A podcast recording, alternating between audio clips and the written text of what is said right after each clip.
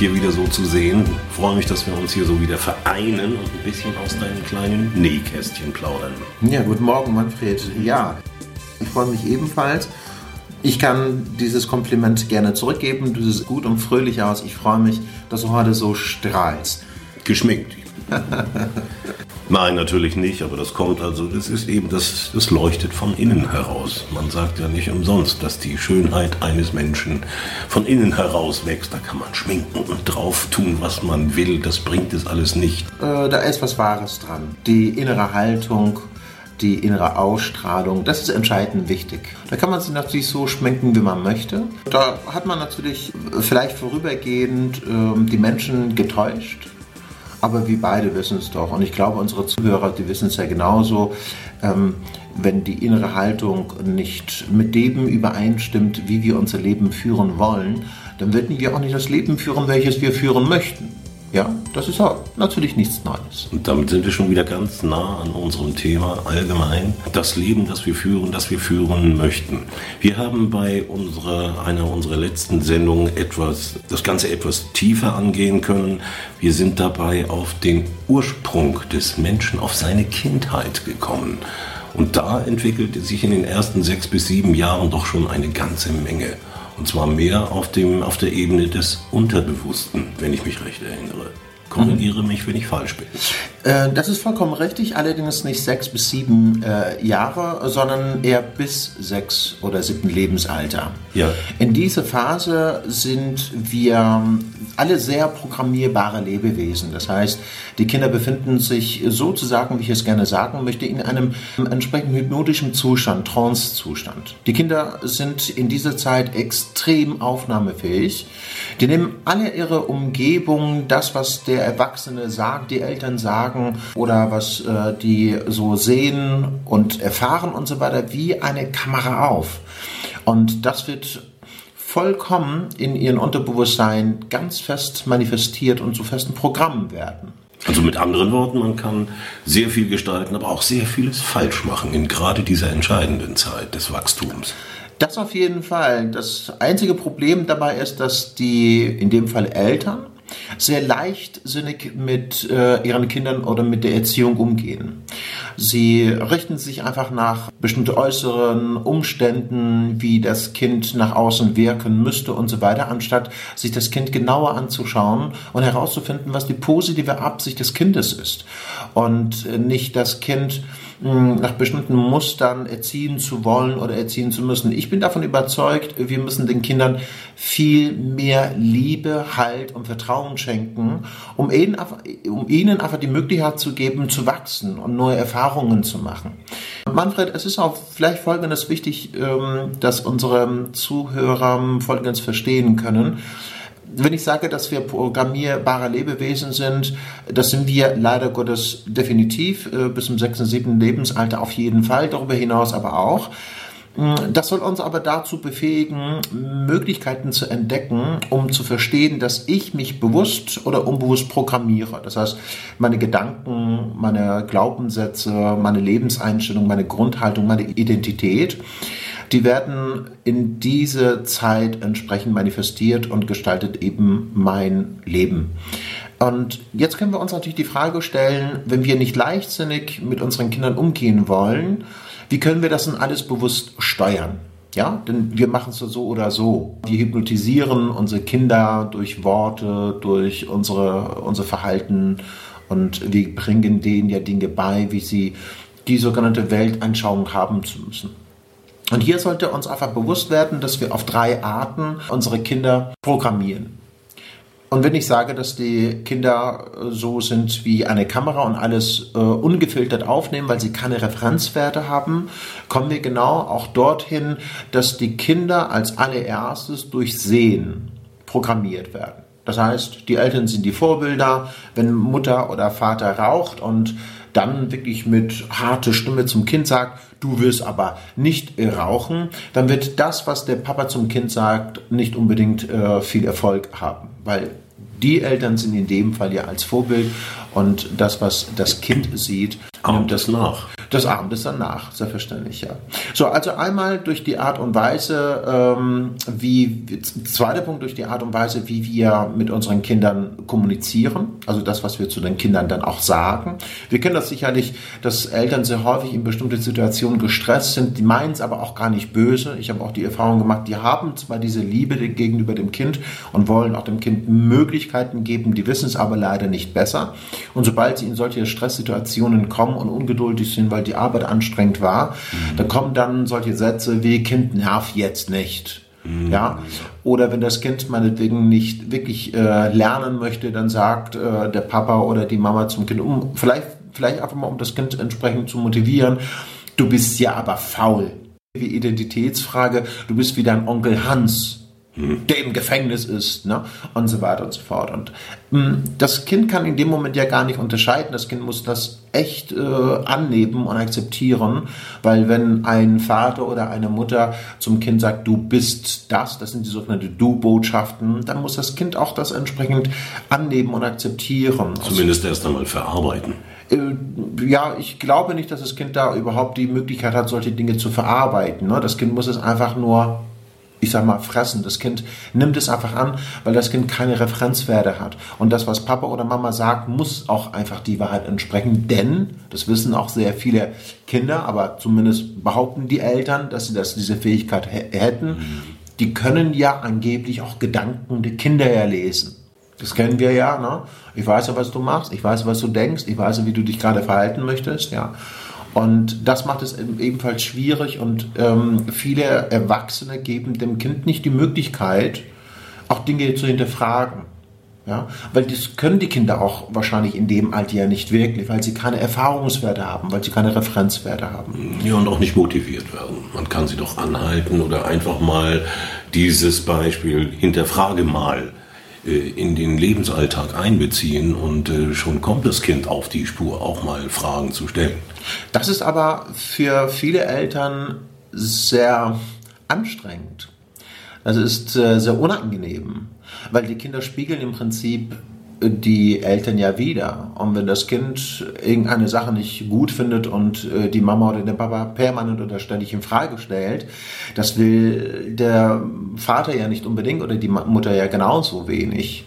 Und deshalb ist es in dem Moment ganz einfach für die meisten Eltern, das Kind auch entsprechend ihre sag ich mal, Potenzial oder Flexibilität so weit einzuschränken und zu begrenzen, damit die sich auch gut verstehen können, damit sie sozusagen ähm, den Alltag gemeinsam vernünftig überstehen können. Und wenn das Kind horcht und wenn das Kind macht, was die Eltern sagen, dann ist der Alltag ja sehr angenehm. Wobei der Alltag ja viel angenehmer sein könnte, wenn wir auch mit den Kindern wachsen, auch natürlich durch Kinder auch was lernen würden. Unbedingt. Ja. ja Aber diese Fähigkeit geben wir ja den Kindern, diese Möglichkeit geben wir den Kindern ja nicht. Ne? Das Kind soll einfach funktionieren. Das Kind soll einfach horchen, das Kind soll einfach diese Dinge machen. So, ich würde gerne jetzt noch zu dem dritten Punkt kommen, zu der äh, dritten Art der Programmierung. Das sind die besonderen Ergeb äh, Erlebnisse, ja, Erfahrungen, was das Kind ähm, zu einem bestimmten Thema macht. Das Thema Geld ist zum Beispiel sehr, sehr spannend. Wenn wir das jetzt einfach im Vordergrund stellen dürften, Manfred, ist es sehr viele Menschen haben diverse Glaubenssätze zum Geld.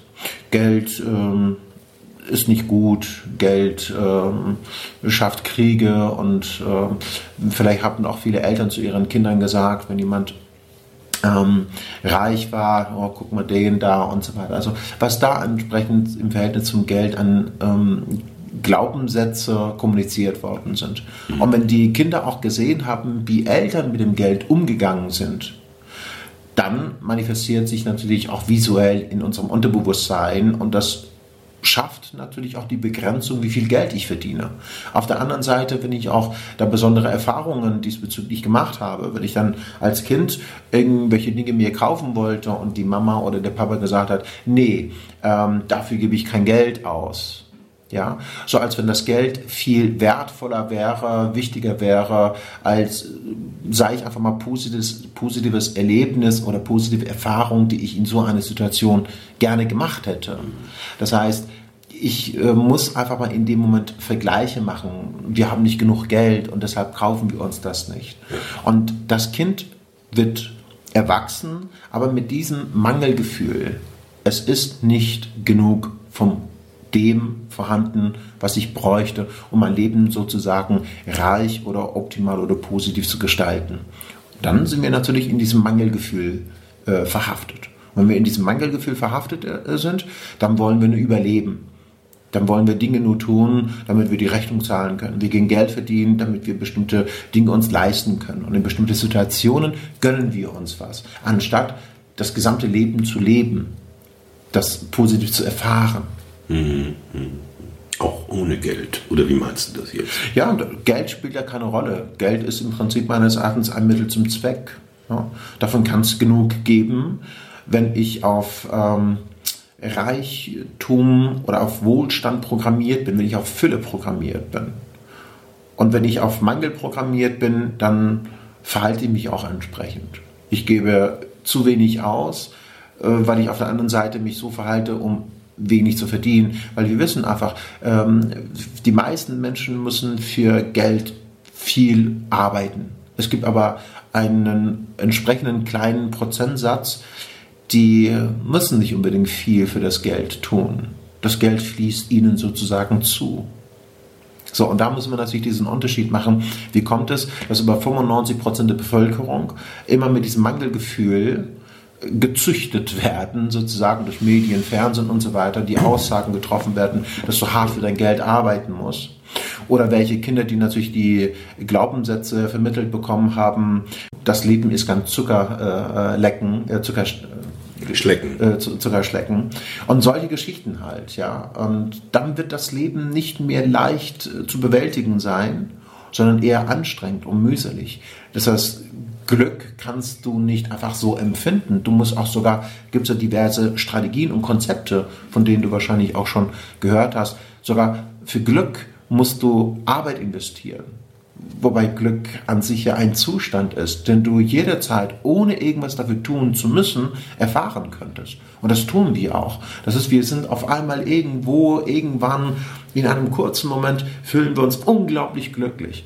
Manchmal, wenn ich selbst durch die Stadt spazieren gehe, merke ich einfach, da ist irgendwas mit mir und ich lächle einfach innerlich und das sehen die Passanten, die äh, mir entgegenkommen, die lächeln mich zurück und denken dann, yeah. Mensch, das ist wieder der Moment. Oder manchmal, wenn ich dann sogar durch die Stadt laufe, sehe ich dann andere, die einfach innerlich so fröhlich sind, die lächeln, ohne, ohne überhaupt einen bestimmten äh, Grund dafür zu haben.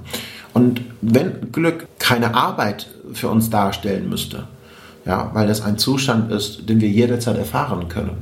Und wenn es zu einem Konzept wird, dann wird es schwierig, dass es für uns erreichbar wird. Und wenn wir das einmal begreifen, dann können wir jederzeit auch Glück erfahren, ohne dass wir irgendwie zehn Strategien zum Glücklichsein umsetzen müssten.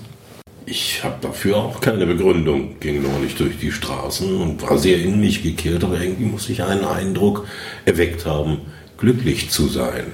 Äh, ich weiß gar nicht mehr, woran ich gedacht habe, aber ich merkte mit einem Mal, mir kam eine Person entgegen und die Person lachte mich unverschämt freundlich an, ohne dass ich irgendetwas gesagt hätte. Und ich dachte, ah, du musst irgendetwas ausgestrahlt haben, irgendwas war in dir. Was war es noch? Ich bin nicht drauf gekommen, aber ich habe diesen Moment genossen und bewusst wahrgenommen. Das war Glück. Ja, das ist das Ergebnis. Ich weiß nicht woher es kam. Ich weiß nicht, was ich angestellt habe, um diesen Moment in dem Moment zu erreichen. Ja, das sind dann halt die Programme. Ne? Die Programme in unserem Unterbewusstsein, Sicher. die einfach ablaufen und diesen wunderbaren Zustand hervorrufen, ohne dass du vorher schon irgendwas dafür tun müsstest. Und so, so, äh, wenn wir das einfach mal als äh, wieder Vergleich nehmen und sagen, okay, wenn ich dann so mein Glück empfinde, so empfinde ich auch in bestimmte Lebenssituationen auch vielleicht Angst oder Mangelempfinden und so weiter. Das heißt, ich äh, bin auch in einer bestimmten Situation, wenn die falsche Programmierung schon in der Kindesalter stattgefunden hat, ist auch selbstverständlich, dass ich durch diese negative Gedankenprogrammierung mich auch für einen falschen Job bewerbe oder für einen besseren Job gar nicht erst bewerbe. So, und wenn ich dann permanent zu hören gekriegt habe, dass ich nicht unbedingt wertvoll bin. Hier möchte ich gerne Folgendes noch, noch sagen. Ich ja. glaube, in diesem Fall ist es wichtig, dass unsere Zuhörer begreifen, dass die Eltern nicht permanent mit ihren Kindern negativ kommunizieren. Aber den großen Unterschied, den wir hier machen müssen, ist, in einer stressigen Situation, wenn ich negativ mit meinen Kindern kommuniziere, äh, verankere ich dieses, diesen Satz oder diesen negativen Zustand viel effektiver und schneller, als wenn ich mein Kind irgendwas gemacht hat und ich dann ganz relaxed und entspannt sage, ja, du bist echt ein tolles Kind. Das heißt, äh, es geht um die, um die, ähm, um die Wertigkeit, wie stark sich äh, sowas dann manifestiert. Ich meine, lass uns einfach mal über eine kurze Szene vielleicht nochmal äh, nachdenken. Stell dir einfach mal ein, eine Situation vor, wo ein Kind nicht das macht, was es machen soll. Der ja. Papa oder die Mama ist ziemlich ungeduldig und so weiter. Die sagen das zwei, dreimal meinetwegen freundlich und irgendwann kann der Papa nicht mehr, flippt aus und geht auf das Kind sehr bedrohlich zu und sagt dann, du blödes Kind, du nervst mich, du bist dann so und so und kommt dann die ganze Geschichte mit Identitätsfrage einfach mal dazu. Du bist faul, du bist doof, du bist blöd, du bist sonst irgendwas. Ja, hör doch mal auf jetzt mit dem ganzen Kram. So. Jetzt ist das Kind in diesem einen besonderen Zustand noch intensiver drin. Denn Dinge manifestieren sich sehr schnell, wenn ich in diesem einem hypnotischen Bewusstseinszustand bin, also verändertem Zustand bin. Ja.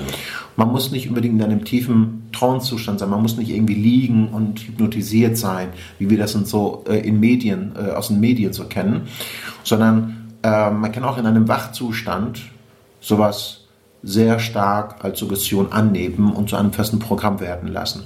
So, nun haben wir das und das Kind ist äh, gestresst und diese Suggestion manifestiert sich sehr schnell ja. in unserem Unterbewusstsein, in diesem äh, unterbewussten hm, äh, Zustand sozusagen. So, und jetzt kommt dann natürlich ein anderer Tag, der Papa kommt nach Hause und was weiß ich, Kind ist liebevoll und so weiter.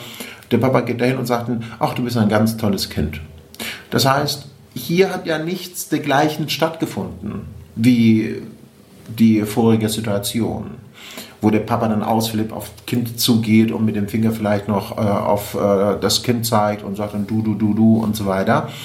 Und das ist der Grund, weshalb die Erwachsene, wenn man die fragt, was denkst du über dich selbst? Und die dann sehr häufig immer sagen, ich bin es nicht wert, ich bin nicht gut genug. Ne? Und viele solche Aussagen immer getroffen werden und leider äh, prozentual nicht unbedingt wenig. Der Prozentsatz liegt weit über 80, 85 Prozent. Ja. Ja. Sicherlich haben wir Situationen, wo wir sagen, ich bin gut. Und manchmal, wenn der Mensch einfach ziemlich vorlaut wird, ein Erwachsener und sagt dann, ich bin in diese Sache gut, ne? und sich da schon äußere Bestätigung holen möchte, dann ist das schon wiederum ein Beweis dafür, dass er selbst innerlich eigentlich gar nicht dran glaubt. Sonst würde er das ja erstmal gar nicht behaupten. Und zweitens würde er gar nicht nach einer Bestätigung suchen ich bin doch gut ne? in dem, was ich mache. Guck mal, was ich da gemacht habe. Das habe ich doch toll gemacht. Ich bin doch super. Also wenn man häufig solche Aussagen hört oder jemand äh, sich einfach durch Erzählen und so weiter gut darstellen möchte, dann ist es sehr häufig so, dass diese Person in Wahrheit gar nicht an sich und an seine Fähigkeit wirklich glaubt. Sonst würde er sich ja nicht im Vordergrund stellen müssen oder von seiner Lebenssituation, sozusagen Lebensstory profitieren müssen. Da ist vieles dran, mir fällt vieles dazu ein. Auch gerade mit meiner kleinen Maus. Kleines Beispiel gefällig? Ja, gerne. Ja, die Mutter war über unser Tempo nicht begeistert und äh, hat uns immer Schnecken genannt, sowohl unser Kind als auch mich. Bist wie dein Vater, du Schnecke, beeil dich mal, mach schneller, wir müssen zum Kindergarten, beeil dich. Das Kind machte solch ein Gesicht. Die Schnecke, die habe ich weggesteckt, weil ich weiß, ich war mal der Schnellste im Land. Und von daher habe ich meine Kleine mir genommen, habe sie in den Arm genommen. Wenn Mama dich auch Schnecke nennt, aber wir zwei, wir sind Rennschnecken. Glaubst es nicht, das Kind war sowas von bestätigt und stolz auf sich und hatte ihr Selbstwertgefühl mit einem Mal wieder und stand an dem Tag ganz anders in der Welt. Meine Maus eine Schnecke zu nennen, mit allem was, das klang schon so, als wäre es mit allem Negativen äh, belastet. Pädagogisch nicht der beste Weg, den man jetzt vorschlagen sollte oder wählen sollte. Ja, Manfred, ähm, das finde ich ja soweit ganz gut, dass du, ähm, wenn du heute von deiner Tochter erzählst, so begeistert von ihr bist. Versteh mich in diesem Fall bitte einmal richtig. Ähm, ein paar Punkte hast du ja schon genannt und die sind vollkommen richtig auf äh, eine bestimmte Art und Weise. Aber auf der anderen Seite wäre doch einfach ähm, sinnvoll, nicht nur du solltest da drauf schauen, sondern vielleicht auch unsere äh, ähm, Zuhörer, sagen wir Väter und Mütter, was ist, wenn all diese Dinge anders gelaufen wären? Welches Potenzial oder welches Leben würde jetzt deine Tochter führen können? In diesem Fall befinden wir uns leider in einem Teufelskreis. Das heißt, das, was du von deinen Eltern mitbekommen hast, so wie du programmiert worden bist, ja, oder deine damalige äh, Frau, die hat man einfach mal so für richtig angenommen, akzeptiert. Und genau das hat man natürlich dem Kind weitergegeben. Und hier hat man natürlich eine Möglichkeit, aus diesem Teufelskreis rauszukommen. Einmal innezuhalten, sich bewusst zu werden, was gerade jetzt geschieht. Wenn man diese drei Punkte, diese drei Arten von Programmierungen berücksichtigt, visuelle Programmierung, auditive Programmierung und kinesthetische bzw. Erfahrungen, Erlebnisse, besondere Erlebnisse und Erfahrungen, die ich gemacht habe in einer bestimmten Situation, dass ich einfach bedacht davor gehe. Und dass es mir einmal bewusst wird, so oder so bin ich ja dabei, mein Kind zu hypnotisieren, zu manipulieren. Das tun wir permanent. Eine bestimmte Weltanschauung dem Kind äh, nahezubringen, äh, beizubringen. Dann sollte ich es mir einfach ein Stück bewusster werden, was ich gerade tue und welche Auswirkung meine Handlung, sage ich mal, dem Kind oder späteres Leben für das Kind haben wird. Und wenn wir ein Stück uns dieses bewusst werden, kann ich dir garantieren, dass nicht nur die Kinder besser erzogen werden, oder anders formuliert, ich sage es immer lieber gerne nicht äh, anstatt Erziehung eher Beziehung, in eine bessere Beziehung, Beziehung stehen, ja, einmal zu sich selbst, aber auch zu ihren Eltern, zur Natur und zu ihrer Umwelt, das ist ganz wichtig. Dann haben sie eine bessere Beziehung und können auch ein leichteres, selbstsicheres Leben führen. Dann müssen sie nicht permanent um irgendetwas kämpfen dann fließt ihnen das entsprechend zu. Wenn das nur einmal berücksichtigt wird, das tun auch immer mehr äh, Eltern, das spüre ich auch, das ist hier bei uns in der Praxis sehr spürbar und wahrnehmbar. Und auch selbstverständlich in unseren ähm, Seminaren positiv Eltern sein. Da habe ich natürlich auch ein äh, Seminar diesbezüglich konzipiert, dass es den Eltern ermöglicht und befähigt, Coaching-Ansätze zu lernen, nicht, nicht unbedingt so dieses, was mache ich, sondern welche innere Haltung müsste ich dann selber haben und auf welche Art und Weise kann ich mein Kind ähm, sag mal, gewisse Unterstützung geben, sein Potenzial zu entfalten, aber auch dahingehend, dass die Eltern an so einem Tagesseminar auch ihre hinderliche eigene Gedankenprogramme, die aus der Kindheit mitbringen, aufarbeiten können. Und wenn diese hinderliche Gedankenprogramme gar nicht mehr vorhanden sind, wie gehe ich dann mit meinen Kindern um? Nicht mehr so, wie meine Eltern mit mir umgegangen sind. Und da gibt es dann natürlich diese, diese Geschichte, ähm, man ist ja so wie die Eltern.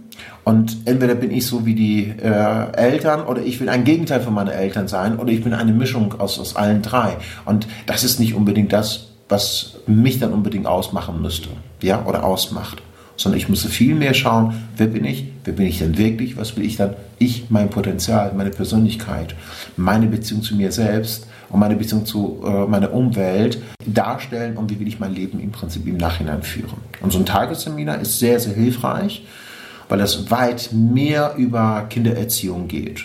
Weit mehr. Tagesseminar, darunter stelle ich mir vor, man trifft sich morgens, das geht mit einer kleinen Mahlzeit über Mittag äh, bis in den Abend hinein. Man verlebt einfach mal einen Tagesablauf gemeinsam, beobachtet, geschult, trainiert. Genau, das ist ähm, mehr ein Workshop. Das ist, da werden viele Dinge vermittelt. Also einmal, äh, dass wir auf der bewussten Ebene Dinge klären, wie die Zusammenhänge sind. Also Wissen vermitteln, Informationen, dass die Eltern verstehen können, warum die dieses Ergebnis jetzt gerade bekommen und nicht, und nicht was anderes, obwohl sie was anderes sich wünschen. Ja, sie wünschen sich ja äh, andere Ergebnisse, aber sie bekommen leider diese positiven Ergebnisse nicht. Mhm. Diese Zusammenhänge werden einmal erläutert und erörtert daraufhin, wie das Potenzial der Kinder entfaltet werden können, wie der bewusste Verstand und wie unser Unterbewusstsein funktioniert, wie eine Konditionierung oder eine Programmierung stattfindet. Das heißt, mit diesem Wissen und die Zusammenhänge sind sie schon imstande, die Kinder äh, oder anders mit den Kindern umzugehen. Dann kommen natürlich viele Mind-Techniken dazu, die sie erlernen, um das auch in ihrem Alltag mit den Kindern, aber auch natürlich mit Erwachsenen entsprechend praktizieren können. Die dritte Phase ist, dass wir falsche oder hinderliche Gedanken und Glaubenssätze diese Eltern hm, reprogrammieren. Und da gibt es dann einen wunderbaren Satz, den finde ich großartig, was natürlich in diesem Tagesseminar auch ähm, praktiziert wird. Es ist nie zu spät, eine glückliche Kindheit zu haben. Und unsere Kindheit wieder in die richtige Richtung gelenkt wird, dass wir die mhm. hinderliche Glaubenssätze nicht mehr haben, die heute leider noch greifen. Ja? Wenn diese weg sind, wenn die reprogrammiert sind und dann stattdessen einen positiven Satz in meinem Kopf ist, ja. der mir den positiven Weg ebnet, dann werde ich mich auch entsprechend positiv verhalten. Ja, also das ist möglich im Nachhinein ja. an dem Punkt wieder anzusetzen und zu korrigieren. Richtig. Ja. Was anderes, diese, ganz kurz nochmal zu diesen Tagesseminaren, den Workshops, finden Sie ausschließlich mit den Eltern statt oder mit einem der Elternteile, Männlein wie Weiblein oder auch in Gruppen mit den Kindern zusammen? Nein, mit den Kindern müssen wir das äh, nicht machen. Das brauchen wir gar nicht. Das heißt, die Eltern können durchaus das, was sie gelernt haben, auch ähm, zu Hause mit den Kindern umsetzen. Ja. Und darum geht es. Es geht darum, den Eltern so viel Coaching-Fähigkeit zu vermitteln, dass sie es in ihrem alltäglichen Leben einbringen und einsetzen und umsetzen können. Mit anderen das, Worten, die Kinder sind ohnehin offen, die Kamera, ja. die alles aufnimmt. Genau. Äh, sie warten nur auf äh, Anweisungen und auf, dies, auf das Szenario, das man als Eltern ihnen vorlegt. Genau, ansonsten wäre das ja wieder so ein Stück Schadensbekämpfung zu betreiben. Das heißt, die Kinder kommen äh, zum Coaching, sage ich mal, mit den Kindern hat man gearbeitet, die Mama oder der Papa, die Eltern haben dieses Verständnis noch gar nicht. Dann geht das Kind nach Hause, drei Wochen später, ja, hat sie wieder, Zustand ja, wiederhergestellt. Äh, ungefähr. Ne? Und da geht es eher darum zu sagen, ich habe mir natürlich lange darüber nachgedacht, ich habe über zehn Jahre äh, mit äh, Kindern und Jugendlichen gearbeitet und dabei habe ich festgestellt, ich habe immer noch einen, einen Krieg, den ich zwischendurch mit den Eltern führen müsste. Ne? Und ich musste dann natürlich immer wieder aufklären, warum das Kind jetzt gerade mehr Selbstbewusstsein hat. Und einige Eltern waren damit nicht einverstanden, weil das Kind sich auf einmal äh, zu Wort gemeldet hat, hat gesagt, ich will aber das. Ne? Das heißt, das Kind hat sich selbst wiedererkannt, stand in einer bessere, besseren Beziehung zu sich selbst, konnte seine eigenen Bedürfnisse wiedererkennen und überhaupt wahrnehmen. Yeah. Und das könnten einige Eltern gar nicht nachvollziehen, weil die sich auch nicht entsprechend mitentwickelt hatten. Das heißt, die steckten immer noch in ihrer Kindheit in ihre äh, Programmierung, in diese Prägung aus der Vergangenheit heraus. Das Kind hat nichts zu wollen. Das sagen aber sehr viele Eltern. Ich war neulich auch unterwegs mit meinen eigenen Kindern und dann sehr spannend. Und ähm, das ein Kind will irgendetwas haben und die Mama dreht sich zum Kind um, total aggressiv, wiederum mit Zeigefinger, das kennen wir schon, und sagt dann, du hast nicht zu wollen. Und das Kind steht einfach da und sagt dann ja. Ähm, Großartige Erklärung. Da ja, du hast Ort. nicht zu wollen. Naja, was passiert dann? Die Mutter greift nach seinem Arm und zerrt das Kind weg. Mhm. Okay, das ist auch eine Möglichkeit. Ne? Das Kind hat nicht zu wollen. Was passiert, wenn das Kind nicht zu wollen hat, wenn es erwachsen ist? Das Kind hat nicht zu wollen. Und diese Programmierung nimmst du mit in die Zukunft. Und dann bist du irgendwann 30, 40, 50, 60 und du hast ja nicht zu wollen. Das heißt, du gehst dann nicht zum Chef und sagst zum Chef, ich will Gehaltserhöhung, ich will ein besseres Leben, was auch immer. Dann hast du eben nicht zu wollen, Manfred. Leider Gottes. In dem Sinne. Du deine Füße unter meinem Tisch hältst, hast zu tun, was wir wollen. Ja, so ist es, ja. Zitat. Zitat. Aus meiner Kindheit. Ja. Ist mir immer wieder begegnet und ich musste lächeln. Ja. Ich war trotzdem ein Wirrkopf und ging gegen an. Ja.